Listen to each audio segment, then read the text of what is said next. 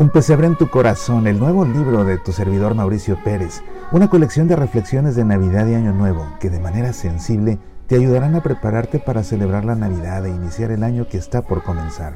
Un pesebre en tu corazón, podrás vivir el drama de San José, contemplar la ternura de María al tomar por primera vez al niño en sus brazos revivir el gozo de la Navidad más hermosa de tu infancia y prepararte para iniciar el año nuevo con decisión, fe y valentía, siempre confiando en Dios. Un pesebre en tu corazón, disponible en Kindle y edición impresa en amazon.com y a través de semillasparalavida.org. Medita, aprende, apasionate por nuestra fe.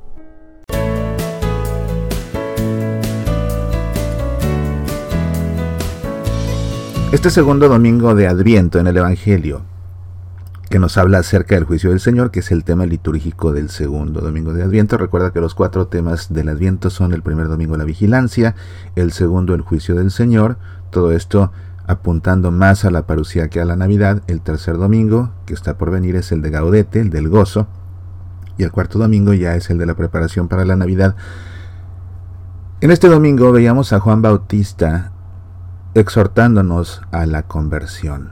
Claro, ya Jesús está por llegar, hay que convertirnos. ¿En qué consiste esa conversión? Tenemos que partir de la palabra que emplea Juan para hablar de la conversión en el Evangelio original en griego. La palabra es metánea, se escribe metanoia, se pronuncia metánea, que significa cambio de actitud. Y es que en efecto la conversión consiste en un cambio de actitud. Sí, para convertirnos de lo que no debemos ser, de lo que a nosotros mismos no nos gusta ser, de la forma como sabemos que no debemos ser, hacia la forma como sí debemos ser. Lo que tenemos que hacer es cambiar de actitud. Y este tiempo de adviento es un tiempo propicio para trabajar por esa conversión.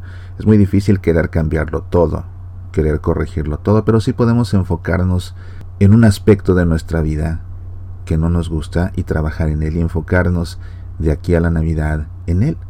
Que rezamos muy poco o no rezamos nada, cambia tu actitud hacia la oración.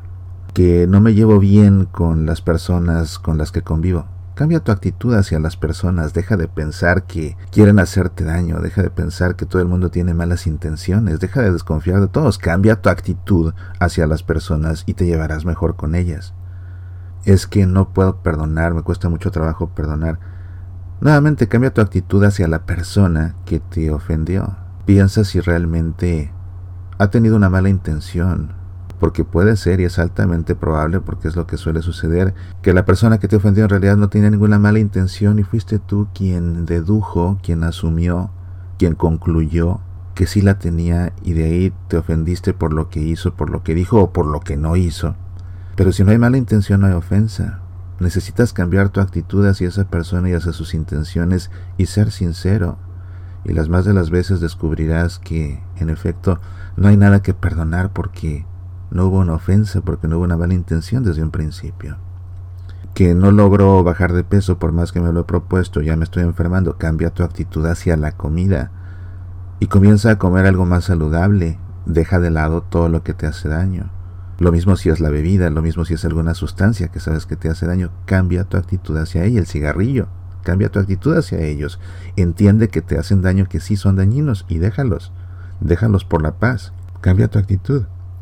Es que soy muy violento con mis hijos, porque no les tengo paciencia, porque soy muy violento y no me sé controlar. Cambia tu actitud hacia tus hijos. Entiende que están pequeños. Date cuenta del daño que les estás haciendo con tu violencia verbal o física. Cambia tu actitud tenles paciencia. Comprende que nadie es perfecto y comprende que los hijos están en proceso de crecimiento y por ende se van a equivocar muchas veces. Cambia tu actitud hacia ellos. Como puedes ver, convertirnos para hacer la voluntad de Dios implica dejar de hacer aquello que esté en su contra y de raíz eso implica un cambio de actitud en el ámbito que sea una conversión implica un cambio de actitud.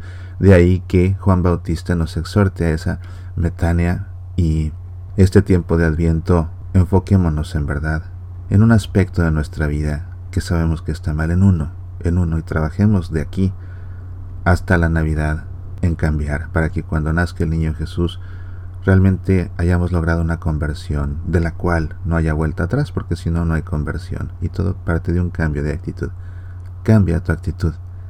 El Señor está muy cerca.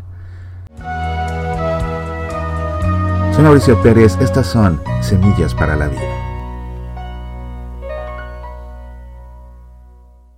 Ya puedes escuchar Semillas para la Vida en Spotify, también en SoundCloud, iTunes, Evox, Facebook, Twitter, YouTube, Tuning Radio y en nuestro sitio semillasparalavida.org. ¿Te gustaría sacarnos al aire en tu estación de radio católica? Escríbenos, apasionate por nuestra fe.